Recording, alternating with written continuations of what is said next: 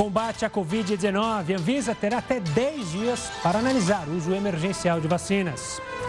Estados Unidos e Canadá começam a imunização contra o coronavírus. Colégio Eleitoral confirma a vitória de Joe Biden. E ainda, eclipse solar deixa regiões da América do Sul no escuro.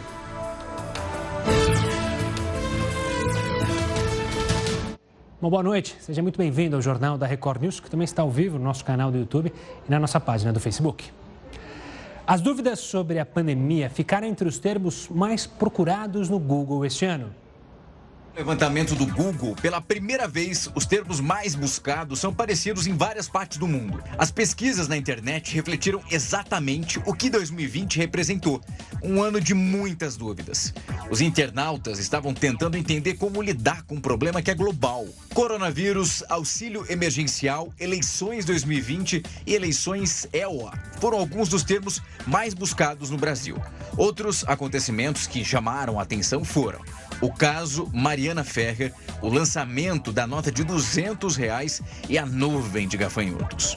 Muitos brasileiros usaram a internet para descobrir o que é lockdown, quarentena, pandemia, cadastro único, fascismo e até o Pix, que surgiu no final do ano, mas deu tempo de fazer sucesso aqui nas pesquisas. Essa análise global mostra que muitas pessoas procuraram por coronavírus, os resultados das eleições e Kobe Bryant. Para chegar aos resultados, o Google leva em consideração os assuntos assuntos que tiveram um grande aumento de pesquisas, fazendo uma comparação com o ano anterior. E por falar em Google, uma instabilidade no sistema das gigantes da tecnologia foi causada pela queda no sistema de autenticação, de acordo com a própria empresa.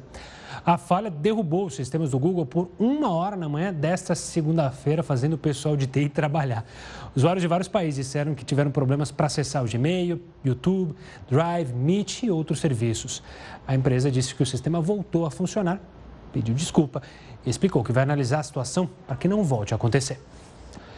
Por determinação do Supremo Tribunal Federal, o governo vai ter que informar até quarta-feira em que data começará a campanha de vacinação contra a Covid-19 no Brasil.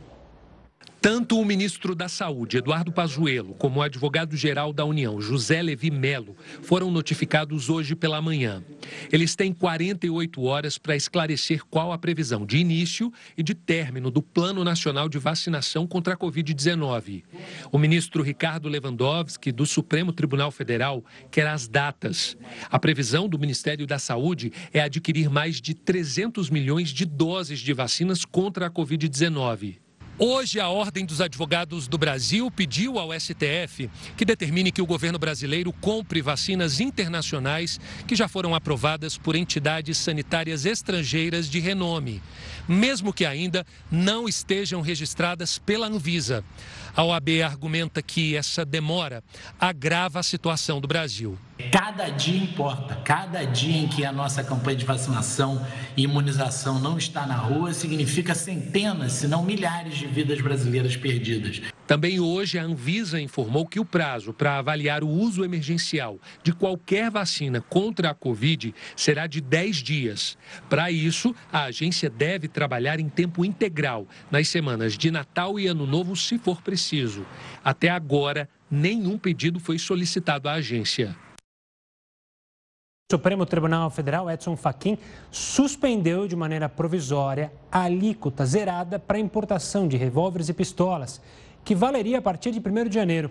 O ministro concedeu liminar que atende pedido do PSB, que apontou um risco para o aumento do número de crimes cometidos com essas armas. O ministro viu risco à segurança pública. A decisão havia sido tomada na semana passada pela Câmara de Comércio Exterior, a CAMEX, que é vinculada ao Ministério da Economia. Atualmente, a alíquota é de 20%. Dois PMs foram presos suspeitos de matar dois jovens do Rio de Janeiro. O caso ocorreu no último sábado, após uma abordagem. Os policiais não desconfiavam que essa câmera poderia mudar o desfecho de dois assassinatos aqui na Baixada Fluminense. O que ela registrou foi descoberto por insistência e uma investigação rápida das famílias das vítimas. Elas refizeram todo o trajeto dos jovens que desapareceram no último sábado e encontraram nessa rua as provas de um crime. É nesse local o último registro dos amigos com vida. Edson de Souza Júnior, de 20 anos, e Jordan Luiz de Oliveira Natividade, de 17, estão na moto. Um policial tenta impedir a passagem e atira com fuzil. Eles caem. Um carro que estava parado vai embora. Um dos jovens é levado para a calçada algemado. O outro é obrigado a rastejar. Um dos PMs empurra a cabeça do rapaz com um fuzil. Os jovens são colocados na viatura. Um policial leva embora a moto. Nenhuma ocorrência foi registrada. Os corpos dos dois rapazes foram encontrados com marcas de tiro e sinais de violência. A moto desapareceu. Com as imagens, as famílias procuraram a polícia militar que localizou os PMs. O cabo Júlio César Ferreira dos Santos, que está há 10 anos na corporação, e o soldado Jorge Luiz Custódio da Costa, que faz parte da Polícia Militar A4, estão presos. Eles negaram os disparos e disseram que liberaram os jovens. Quatro armas foram apreendidas, além de dois celulares. Segundo a Justiça, a falta de um registro na delegacia demonstrou que eles não pretendem colaborar com as investigações. Não é algo preconizado, é algo errado, não é algo ensinado nos bancos escolares. Os policiais hoje estão presos, já estão entrando em um conselho de disciplina, colocando assim as suas carreiras em jogo. Os jovens não tinham passagens pela polícia. Edson queria estudar contabilidade. Jordan pretendia seguir carreira militar. Como é que pode isso, gente? Tirar a vida de uma pessoa assim a troco de nada. Isso é desumano. Acabaram com a vida do meu filho. Um pedacinho de mim, gente. Que isso não fique impune, entendeu? O aumento de casos de Covid-19 no Rio de Janeiro fez a Prefeitura reavaliar o formato da festa de Réveillon este ano. Representantes da Secretaria Municipal de Saúde, Vigilância Sanitária e integrantes do Comitê Científico vão se reunir ainda esta semana e traçar novos planos.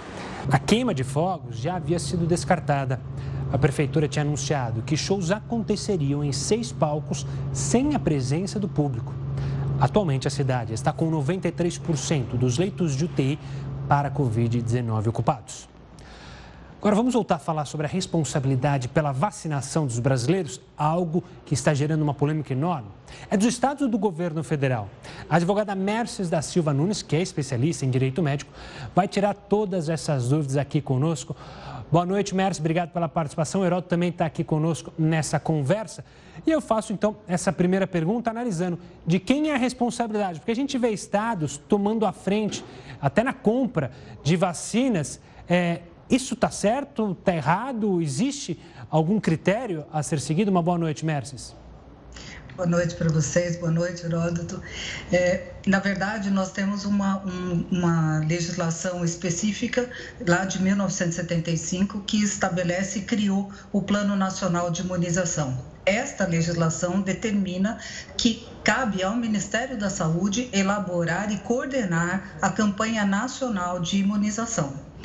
E agora, com a Covid, nós tivemos em fevereiro a Lei 13979, que dispôs sobre as medidas de enfrentamento no combate ao coronavírus e concedeu às autoridades autonomia para lidar com essa crise.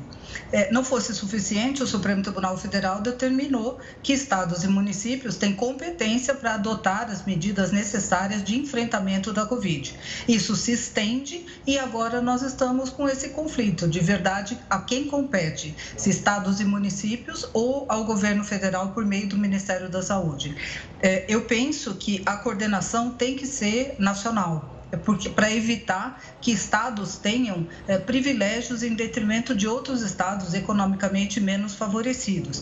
E a palavra vai caber ao Supremo Tribunal Federal para decidir esse conflito. É, e nós estamos aguardando e acompanhando o ministro Ricardo Lewandowski exigindo do Ministério da Saúde, da própria Anvisa, providências imediatas num prazo muito curto, porque de fato cada dia faz diferença. Olha, também queria até aproveitar a oportunidade. Hoje começou também a vacinação nos Estados Unidos. E eu vi que nesse final de semana, o responsável pelo governo federal é um general do exército americano, responsável pela, eh, pelo transporte, pela logística da distribuição. Eh, no caso brasileiro, os Estados Unidos são um país federalista. O Brasil é uma república federalista. Mas uh, lá eles estão, apesar de serem fortes os estados, eles resolveram uma coisa só. Aqui os estados não são tão fortes e parece que agora está complicado. Então, qual é a saída para isso aqui? É, é, na verdade, no Brasil tudo acaba no Supremo Tribunal Federal. Não precisaria ser assim. Bastaria que as autoridades todas tivessem bom senso e organizassem uma coordenação conjunta para que a população, de fato, seja beneficiada, porque todos nós estamos na expectativa do início dessa vacinação, que tem que começar o mais rápido possível. Nós temos alguns problemas que envolvem a área técnica da Anvisa, no que diz respeito a um registro de uma vacina. Hoje nós ainda nem temos, é, nem no curto prazo, esse tipo de possibilidade de, de acontecer um registro, de ser é, é, emitido um registro pela Anvisa. Mas, de verdade, nós não precisaríamos. Bastaria é, que se seguisse essa coordenação do Ministério da Saúde, que precisa haver. O Ministério da Saúde não pode ficar nesta inércia que nós estamos acompanhando, lamentavelmente, porque a população é a única prejudicada. E se não for esta coordenação do Ministério da Saúde, nós vamos ter ações absolutamente desencontradas e talvez a gente não consiga o efeito imunizante que é o propósito da vacina. Porque se um estado é, vacina, outro não vacina, nós temos trânsito de um lado para o outro, nós não temos uma logística de distribuição dessas doses, nem temos doses suficientes para atender toda a população. Então precisa haver uma coordenação centralizada para que as coisas se organizem, porque do contrário nós vamos continuar sem ter a vacina e tratando brasileiros diferenciados conforme o estado da federação. Merces, outra polêmica que tem em cima da vacinação, mesmo ela ainda não estando, a gente não tendo uma vacina para os brasileiros, é sobre a obrigatoriedade. O governador de São Paulo, João Dória, defende a obrigatoriedade da vacinação. O presidente Jair Bolsonaro é contra essa obrigatoriedade. A minha pergunta é: o Estado ou até mesmo a federação pode obrigar o brasileiro a se vacinar, você acredita que isso também vai parar no STF? É, nós já temos essa discussão no STF, que está na relatoria do ministro Barroso, em relação a uma outra questão sobre é, é, questionamentos filosóficos, defesa é, da, da, de uma família vegana que não quer que seus filhos sejam é, vacinados. Então, é, de fato, a legislação permite que se adote medidas de forma compulsória, tanto a legislação é, de 75 quanto a legislação atual. É, e aí vai depender de estados e, e, da federação, do próprio governo federal, se determinar se isto será obrigatório ou não. Mas o próprio Supremo Tribunal Federal também pode fazer isso. Eu não sei se você ficou surpreso, eu estou acompanhando desde manhã, eu vi agora um pouquinho no jornal, que a Ordem dos Advogados do Brasil quer que o governo compre vacinas para serem aplicadas à população, mesmo aquela que não tenha registro na Anvisa, mas que tenha registro em, em entidades internacionais. Isso é levar a politização mais além do que ela já está? Eu acredito que sim, Heródoto, porque primeiro que nós estamos lidando com vida, um, processo de vacina naturalmente é um processo demorado, vai de 10 a 15 anos. Nós temos essas candidatas a vacinas num prazo absolutamente curto. É, ninguém sabe a, a, a médio e longo prazo quais são os eventos diversos que podem acontecer. Então, é bastante temerário que se coloque é, a população para ser vacinada com um, uma medicação que ainda não obtém, não obteve o registro da agência que tem competência técnica para avaliar qual é a substância que nós vamos é, nos submeter. Então, acho bastante temerário e não acredito que o Supremo Tribunal Federal vá liberar, mesmo com pedido da Ordem dos Advogados, vá liberar para uma vacinação em massa na população eh, brasileira, sem que haja o registro ou que haja o aval da Anvisa. Mércio, outra polêmica relacionada a essa vacinação aqui no Brasil e que, por causa das ações do Ministério da Saúde, deixou isso um pouco em aberto, é sobre o grupo prioritário. A gente já viu algumas classes defendendo que elas, entre aspas, furem a fila da vacinação. Isso é outra coisa que o Ministério da Saúde tem a obrigação de deixar bem claro para que não ocorra diferenciação, ou seja, em alguns estados procuradores queiram furar fila ou outras entidades e classes? É, o Ministério da Saúde tem que estabelecer quais são os grupos prioritários que vão iniciar esta fase de vacinação. É, nós temos aí uma possibilidade que é repetida ano a ano, que são os primeiros grupos é, é da saúde, que são os que estão na linha de enfrentamento da, do combate ao coronavírus. Depois nós temos a população idosa, que até então era a população mais vulnerável é, para ser infectada pelo coronavírus. E depois nós temos grupos com comorbidades, cardiopatas, eh, diabéticos, que também compõem uma população bastante vulnerável. Mas é absolutamente imprescindível que se estabeleça quais são os grupos prioritários, que se estabeleça uma ordem de vacinação e que se evite este fura-fila que eh, se promete que vai acontecer aí pela frente. Doutora Merces, obrigado. Bom, você... Só uma coisinha mais, claro, por favor, Gus. É o seguinte, você lembrou que a legislação, a vacinação vem de 1975.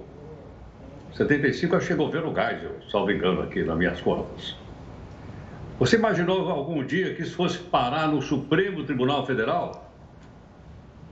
Heródoto, nós temos algumas particularidades que são exclusivas do, do Brasil. É, em nenhum outro país, uma questão tão séria quanto essa pandemia que nós estamos vivendo é, precisou de o um Poder Judiciário intervir para colocar ordem na casa. Isso é absolutamente inadmissível. Eu nunca imaginei que isso pudesse acontecer. Ano a ano, o Programa Nacional de Imunização é um programa absolutamente validado e respeitado dentro do Brasil e fora também, e é como surpresa que a gente vê esse desencontro de informações e de conduta por parte das autoridades, tanto do, dos estados quanto federal. Doutora Mercedes, obrigado pela participação aqui conosco, falando sobre esse assunto. O Heroto volta daqui a pouquinho aqui com a gente no Jornal da Record News. E é de se pensar nessa discussão que a gente teve agora, que daqui a pouco vai ter que mudar a frase no Brasil, aquela frase que tudo acaba em pizza. Na verdade, tudo acaba em pizza, lá no STF. Olha, o Reino Unido disse hoje que encontrou uma variação do coronavírus em mais de mil pessoas. Essa mutação pode estar relacionada à alta de casos na Inglaterra. É o que você vê daqui a pouco aqui no Jornal da Record News. Nos Estados Unidos, os 538 delegados dos 50 colégios eleitorais votaram hoje para oficializar um novo presidente americano. Joe Biden recebeu, agora há pouco, os 55 votos da Califórnia e com isso alcançou, ultrapassou os 270 necessários para ser eleito. Resta apenas o estado do Havaí votar. Kamala Harris também será oficializada como vice-presidente. O processo é mera formalidade, mas ganhou muita importância após Donald Trump tentar reverter o resultado na Suprema Corte sem sucesso. O Reino Unido disse hoje que encontrou uma variação do coronavírus em mais de mil pessoas. Essa mutação pode estar relacionada à alta de casos na Inglaterra. De acordo com o ministro da Saúde, não há qualquer indício de que a variedade seja mais grave ou se espalhe mais rapidamente. O governo britânico não informou se o vírus é o mesmo encontrado em outubro em outros países europeus. O governo também disse que é altamente improvável que a vacina seja incapaz de proteger o organismo dessa variação. A OMS vai investigar o caso. Vamos falar com o Heródoto Barbeiro sobre a corrida por essa vacina contra a Covid-19, que fez com que o mundo todo se atentasse a uma questão pouco debatida: o tempo para a produção de imunizante. O Heródoto Barbeiro trouxe um levantamento sobre o assunto. Diga lá, Heródoto. Exatamente, Cus. Lembrando o seguinte, lembrando que isso também é um avanço da ciência, que é uma vitória da ciência, da ciência em geral. Não estou falando do país A, B e C, onde essas vacinas estão sendo desenvolvidas. Mas estou falando de uma vitória da medicina contra a doença a favor da humanidade. Então, só para a gente ter uma ideia da rapidez com que isso mudou, vamos colocar aqui para a gente ver quanto tempo levou para a gente poder desenvolver essa vacina. Imagina o seguinte, olha, a poliomielite é a chamada é aquela paralisia infantil, popularmente chamada paralisia infantil. Quantas crianças não sofreram com isso? Ela levou 47 anos, veja bem, quase meio século para que essa vacina pudesse ser efetivada e distribuída no mundo, inclusive aqui no Brasil, tanto que hoje praticamente não temos casos, 47 anos. Vamos passar para a segunda, que foi um pouquinho mais rápida do que essa. Qual é? É a vacina contra hepatite do tipo B. Mas ainda assim, você vê, já levou 16 anos hepatite do tipo B, graça em vários continentes, inclusive, especialmente aqui na América do Sul e também na África. Levou 16 anos para essa, essa vacina estar à disposição da população. Mas a medicina foi avançando com mais rapidez. Vamos mostrar outra vez. Olha lá. O HPV, que é responsável pela, pelo desenvolvimento de câncer no útero e também ah, nas partes ah, reprodutivas de mulheres, levou 25 anos. E quando essa vacina saiu, muitas famílias não queriam permitir que as suas filhas fossem vacinadas, porque achavam que isso era uma estimulação para uma relação sexual precoce. Mas levou 25 anos de, olha, é um caso grave, caso de câncer. Outra, outro tempo para a gente lembrar, estamos caindo no tempo, olha só. Agora nós temos mais uma aqui, que é a vacina do sarampo. Já tivemos casos do sarampo recentemente porque as, as pessoas não vacinam, tem vacina. Levou 10 anos, vê que caiu de 47 para 10 anos para a produção da vacina do sarampo.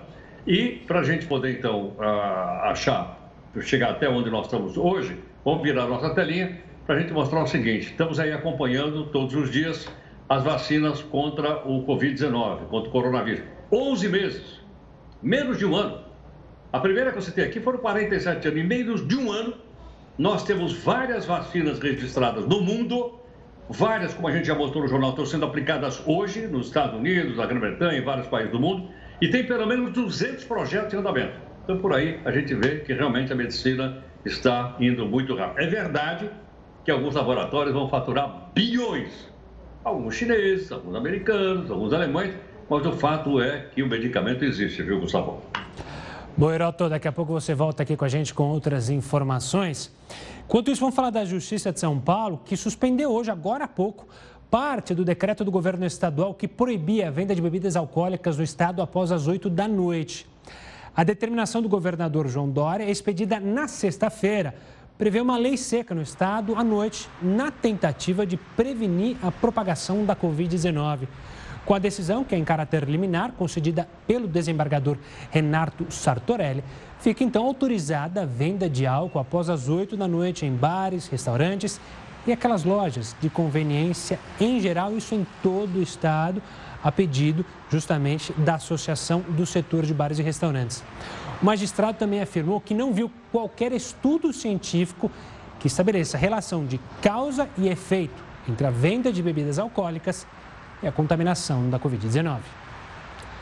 Duas desembargadoras foram presas por suspeita de venda de sentenças. Os detalhes no próximo bloco, aqui no Jornal da Record News. A Polícia Federal prendeu três pessoas suspeitas de integrarem um esquema de venda de sentenças no Tribunal de Justiça da Bahia. Entre elas, duas juízas. Além disso, o secretário de Segurança do Estado, uma chefe de gabinete, uma promotora e uma delegada foram afastados do cargo. As desembargadoras Lígia Maria Ramos Cunha Lima e Ilona Márcia Reis foram presas temporariamente. E um homem apontado como operador de um juiz teve a prisão preventiva decretada. O magistrado já havia sido preso em outra etapa da operação. Ao todo, foram 36 mandados de busca e apreensão. Na capital baiana, o ministro Og Fernandes, do Superior Tribunal de Justiça, determinou o afastamento de Maurício Barbosa, secretário de Segurança Pública do Estado, por um ano, para não atrapalhar as investigações. A chefe de gabinete do secretário, a delegada Gabriela Macedo e a promotora Ediene Lousado, ex-chefe do Ministério Público da Bahia, também foram afastadas. Segundo as investigações, todos fariam parte do esquema. Essas foram a sexta e a sétima fases da Operação Faroeste, que começou há pouco mais de um ano para investigar um suposto esquema bilionário de venda de sentenças no Tribunal de Justiça da Bahia. A fraude teria sido criada para legalizar terras apropriadas com documentos falsificados no Oeste Baiano, importante região do agronegócio do país. A área que teria sido grilada pode superar os 360 mil hectares, quase seis vezes o tamanho de Salvador. Já eram réus no processo outros quatro desembargadores e três juízes, além de mais oito pessoas. A polícia também investiga a morte de dois homens depois de denúncias de pagamento de propina. A defesa do secretário de Segurança, Maurício Barbosa, disse que ele está abalado e refuta o envolvimento de seu nome no esquema sem que haja indício de sua participação nos fatos. Nossa produção não conseguiu contato com as defesas das desembargadoras Maria Ramos Cunha Lima e Lona Márcia Reis. Os salários dos servidores públicos devem respeitar um limite estabelecido. Só que na prática, isso nem sempre acontece. Quem explica para a gente é o Heródoto Barbeiro. Gustavo, por incrível que pareça, os salários altos têm exatamente ligação àquilo que a gente acabou de mostrar agora. A maior parte das pessoas que recebem salário acima do teto são do poder judiciário, inclusive as desembargadoras que a gente acabou de mostrar aí. Quer dizer, ganham bem e ainda de tudo são acusadas suspeitas, porque está tendo processo, logicamente, de terem cometido aí algum crime. Agora, só para a gente ter uma ideia, é o seguinte, afinal, para esclarecer de uma vez por todas, qual é o teto? O teto é R$ 39.200. 39.200. Bom, tudo bem, mas tem uma boa parte desse pessoal da elite que ganha 48 mil reais, ou seja, eles, eles ganham 8.500 reais acima. Espera um pouquinho. Se o teto é 39, como é que pode botar no bolso mais 8.500 reais? É porque eles recebem benefício, recebem auxílios, por exemplo, auxílio moradia, e recebem indenização. Aí soma tudo, isso aqui é carinhosamente chamado de penduricário. Então, esses penduricários fazem com que o salário pule para cima do teto de R$ 39.200, que é o teto pago ao ministro do Supremo Tribunal Federal, que a gente está mostrando por aí. Agora, por incrível que pareça, veja o seguinte: tem um projeto de lei para acabar com isso. Cadê o projeto? Eu não faço a menor ideia. Sabe por quê? O projeto é de 2016, faz cinco anos que esse projeto está dormindo na gaveta da Câmara dos Deputados. Quem que é o presidente lá mesmo? Eu já nem sei mais quem que é o presidente da Câmara dos Deputados. Ora é um, ora é outro. Por que, que não desengaveta? Lá tem um abaixo assinado com 250 mil assinaturas pedindo para que, que isso acabar. E não, não anda. Não funciona. Há cinco anos está dormindo lá. E outra coisa que a gente pode lembrar para o seguinte: talvez só mesmo com uma reforma administrativa, mas para isso, isso para de vez, precisam os deputados. Agora eles vão entrar em recesso. Já ficaram em recesso o tempo inteiro agora da eleição municipal, não foram trabalhar. Podiam ter trabalhado melhor, como nós aqui trabalhando é, com home office, não trabalharam e as coisas não são, não são, não são levadas para frente. Pelo menos Vota. Pode até ser contrário, mas vota. Mas aí a população brasileira acompanha. Mas não é isso que o pessoal quer. O pessoal quer o seguinte: vamos deixar isso dormindo na gaveta e não enche a paciência da gente, né? Ficando trazendo essa coisa aqui para lembrar a população que essa grana sai de onde, Gustavo? Da onde está essa grana aí? No nosso bolso, né, Heroto? Sai dos nossos impostos. Já chegou nos 2 trilhões ou não? Estamos quase, faltam 50 bil... menos de 50 bilhões para atingir a marca de 2 trilhões. Será que dá tempo até chegar a virada de ano? Eu imagino que chegue em 2 trilhões. É provável. De, e dinheiro que serve para. Sem dúvida, provável. Tudo isso aí saindo do nosso bolso. Pois é. E para financiar os penduricalhos, o Heroto volta daqui a pouquinho aqui conosco no Jornal da Record News. Agora a gente vai falar do prefeito de Barretos, que é interior aqui de São Paulo. Foi afastado do cargo por causa de uma denúncia de corrupção. A operação cumpriu 73 mandados de busca e apreensão. A casa do prefeito foi um dos endereços. Guilherme Ávila, do PSDB, está no final do segundo mandato. É um dos investigados pelo desvio de 12 milhões de reais dos cofres públicos. Segundo as investigações, mais de 100 servidores teriam participado do esquema. Eles supostamente recebiam de salário até seis vezes mais que o valor registrado. O dinheiro era depositado na conta bancária. Só que no no Olerite, o extra não era declarado. De acordo com os promotores, parte do dinheiro ficava com os servidores. O restante era devolvido a funcionários do alto escalão da prefeitura. Dois investigados afirmaram em acordo de colaboração premiada que o dinheiro teria sido usado no pagamento de campanhas eleitorais e até despesas pessoais do prefeito prefeito Guilherme Ávila disse que não compreendeu o motivo do afastamento do cargo, já que colaborou com a investigação. Afirmou ainda que seus advogados estão tentando reverter a decisão. Olha, o presidente eleito dos Estados Unidos, Joe Biden, está fazendo um discurso agora sobre a vitória dele nas eleições oficializada hoje. Ele disse que o novo governo deve ser celebrado e não atacado. Biden ainda acrescentou que ele e Kamala tiveram o maior número de votos já recebidos nos Estados Unidos. Biden explicou que na época em que Trump ganhou as eleições, ele disse que teve uma vitória arrasadora e acrescentou que ele e Kamala também tiveram. Biden disse que nos Estados Unidos os líderes não tomam o poder, as pessoas escolhem. Lembrou também que as recontagens em vários estados não mudaram o resultado das eleições e agora a gente pode dizer oficialmente Joe Biden presidente eleito dos Estados Unidos. Por falar em Estados Unidos, o país começou hoje a vacinação contra a Covid-19. Você vai ver a operação logística para vacinar milhões de pessoas do país no próximo bloco. Fim de ano é época de contratação para trabalhos temporários. Para entender como fica esse tipo de contratação durante a pandemia, converso agora com Silvia Almeida Barros, que é advogada trabalhista. Silvia, uma boa noite, obrigado pela participação aqui conosco.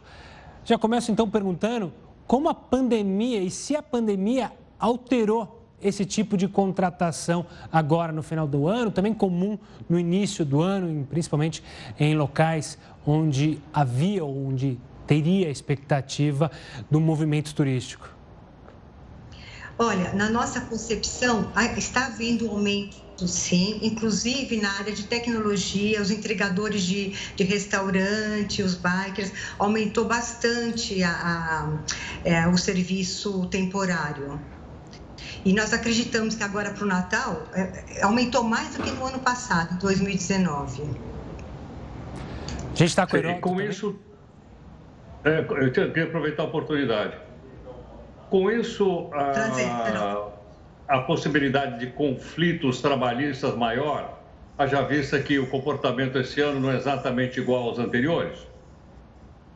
Não, porque o, contrato temporário ele sempre existiu, é uma lei de 74, ele foi aprimorado em 79, em, em 2019, ele aumentou o prazo este ano, que era de três meses, aumentou agora para 180 dias, mais 90 dias. Então, é, vai haver muito trabalho temporário este final de ano e nós acreditamos que não, não há conflito entre o regime de CLT e o regime do, do trabalho temporário, porque já existia isso há muito tempo. Não é um contrato novo que veio da reforma trabalhista, não é. E doutora Silvia, quem conseguiu essa vaga no contrato temporário, pode ficar tranquilo no sentido de que ele pode ser contratado definitivamente como funciona? Pode renovar o temporário? É, quais são os passos para quem tem a expectativa de ter um contrato fixo ali, sem necessidade do temporário? O contrato temporário ele tem uma, um prazo de 180 dias, prorrogáveis por mais 90 dias. Isso vai depender da empresa. Muitas empresas estão andando bem, como a empresa de tecnologia, os entregadores. Então, sim, pode haver uma contratação. Eles podem, porém, tem que obedecer o prazo de 90 dias. Então, tem o prazo de 180 dias, prorrogáveis por mais 90. Se o empregador tiver interesse de é, é, de recontratar esse empregado, ele tem que aguardar mais 90 dias. E é uma oportunidade, dependendo da, da, da, da, da pandemia que nós estamos passando. É, então, é bem possível, sim, que o empregado, dependendo da, da, da área, ele, ele permaneça na, na empresa. Agora, Silvia, para o empresário, é. qual é a vantagem de contratar a pessoa de forma temporária por 180 dias, ou contratá-lo normalmente por tempo indeterminado e ficar com ele só seis meses, que corresponde a 180 dias. É, no caso do temporário, ele não pagaria o aviso prévio, não pagaria a multa dos 40% que pesa na folha e não pagaria também o seguro-desemprego, que na verdade é o governo quem paga, né? E no caso da mulher, ela não teria direito à estabilidade. Então, isso pesa, pesa na folha. Nem se ela ficar grávida. Não tem direito à estabilidade. Tá certo, Silvia. Quero agradecer demais a sua participação aqui conosco, falando sobre o contrato temporário, que é, claro, o alívio para muitas pessoas nesse final de ano que acabaram perdendo o emprego ou perdendo a renda. Obrigado e até uma próxima, Silvia. Olha, o céu da Itália ficou iluminado por uma nova erupção do vulcão Etna. A explosão lançou lava incandescente durante a noite e madrugada. As imagens são incríveis. O Etna tem mais de 3.300 metros de altura e é o vulcão mais ativo da Europa. O espetáculo, por outro lado, teve consequências nem tão agradáveis em algumas vilas da província de Catânia, na costa da Sicília. As cinzas cobriram ruas e carros, dando trabalho extra para as equipes de limpeza e os moradores. E as cirurgias de implante de rins foram retomadas pela equipe do Hospital Federal de Bom Sucesso, depois do incêndio que atingiu o local em outubro. A equipe de nefrologia já fez três transplantes renais. Mais de 20 profissionais participaram dos procedimentos. O hospital é referência em transplante renal no estado do Rio de Janeiro em pessoas com doenças crônicas. Vamos falar do eclipse solar, que foi visto hoje em vários países aqui da América Latina. Na Argentina e no Chile, o dia literalmente virou noite. No Brasil, o eclipse foi apenas parcial. Por causa do temporal, os gaúchos não conseguiram ver o eclipse solar. O fenômeno, é bom lembrar, acontece quando o Sol, a Lua e a Terra se alinham, de forma que a luz do Sol seja impedida de chegar ao nosso planeta. A NASA, a agência do governo americano, mostrou o fenômeno ao vivo. No Rio Grande do Sul, o Observatório Heller e um de Taquara também registrou o fenômeno que sempre chama a atenção. Uma pena que aqui no Brasil a gente teve as dificuldades, ia ser parcial, mas em alguns lugares do mundo aqui da América do Sul, tanto no Chile quanto na Argentina, literalmente escureceu durante o dia. Claro que é sempre uma curiosidade bacana, principalmente para os adoradores da Lua e quem gosta dessas coisas relacionadas aos nossos astros. Agora, falando de uma notícia um pouco ruim, um temporal que atingiu o Rio Grande do Sul deixou cerca de 82 mil pessoas às escuras, sem energia nenhuma. Essa tempestade durou pouco, mas derrubou árvores, causou estragos na rede elétrica. A maioria das pessoas sem energia está em Porto Alegre, capital gaúcha. No auge do temporal, 318 mil domicílios do estado chegaram a ficar sem luz. Gente tem as imagens aí mostrando como a chuva foi bem forte.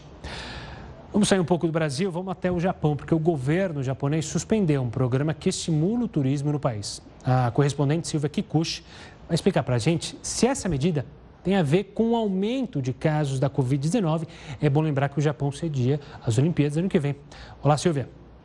Olá, Gustavo. É isso mesmo. O primeiro-ministro Yoshihide Suga anunciou que a campanha Go to Travel, ou seja, vá viajar em português, vai ser suspensa em todo o país de 28 de dezembro a 11 de janeiro. Segundo ele, os esforços para manter a economia funcionando e conter o coronavírus atingiram o limite.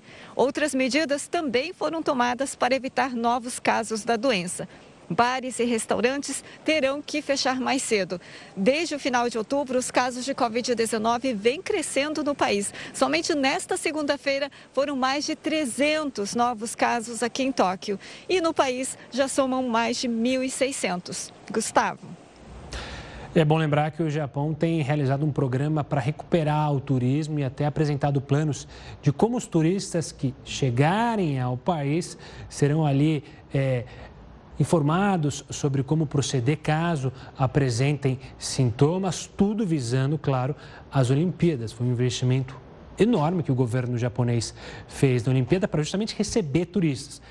E a pandemia alterou isso de forma drástica. A gente nem sabe se outros, é, se turistas poderão, de outros países, poderão de fato acompanhar os jogos. E claro, isso deixou uma preocupação enorme pelo investimento feito pelo governo japonês. E um robô de estatura média, aparentemente inofensivo, está dando o que falar lá nos Estados Unidos. Sabe por quê? É que ele promete substituir os seguranças, exatamente, segurança, em várias situações. O nome deste robô, de um metro e meio de altura e 200 quilos, é K5. Ele foi criado no Vale do Silício, nos Estados Unidos, por uma empresa especializada em tecnologia de segurança. Há quem diga que ele é o primo do R2D2 do filme Star Wars. O K5 é capaz de monitorar e analisar sons e imagens em tempo real de situações potencialmente perigosas. Ele possui GPS e capta as informações através de câmeras de vídeo e calor, visão noturna, radar, sensores de distância a laser e de detecção de produtos químicos e biológicos. Qualquer pessoa que estiver no campo de visão dele é rastreada. Os objetos que ela carrega também.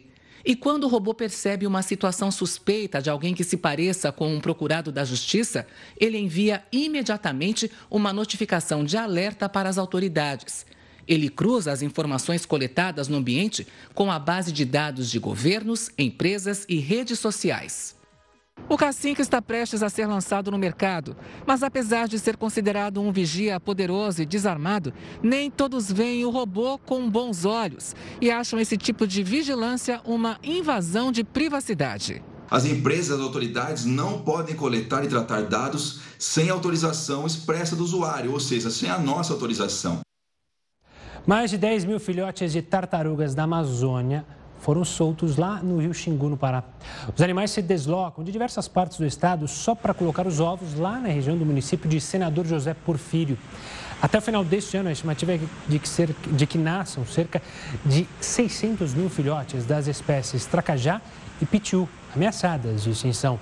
Voluntários ajudam os filhotes a chegar até os rios.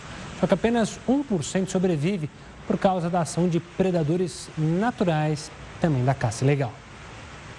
Os Estados Unidos começaram hoje uma enorme operação logística para vacinar milhões de pessoas contra a Covid-19. A primeira pessoa a receber no país uma dose da vacina da Pfizer foi Sandra Lindsay, enfermeira da UTI de um centro médico do Queens, em Nova York. Ela encorajou todos a tomarem a vacina. Espera que esse seja o início do fim de tempos muito difíceis. E ainda pediu aos americanos que continuem usando máscaras e mantenham distanciamento social até que todos sejam imunizados. Pelas redes sociais, o presidente Trump comemorou. Primeira vacina administrada. Parabéns, Estados Unidos. Parabéns, mundo. A partir de hoje, milhões de doses serão aplicadas em mais de 600 centros de vacinação em todo o país.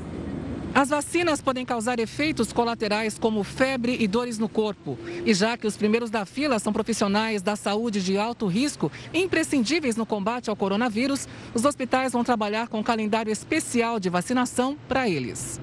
Moradores de lares de idosos devem ser imunizados na semana que vem, mas a maioria dos americanos vai ter que esperar até pelo menos abril.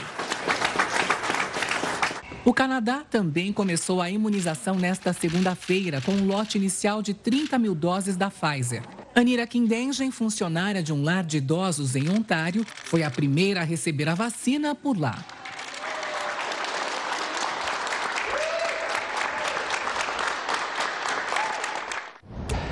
E com essa notícia positiva, o Jornal da Record News se despede, mas você segue, claro, muito bem informado com o News das 10 e a Manuela Caiado. Tchau, tchau.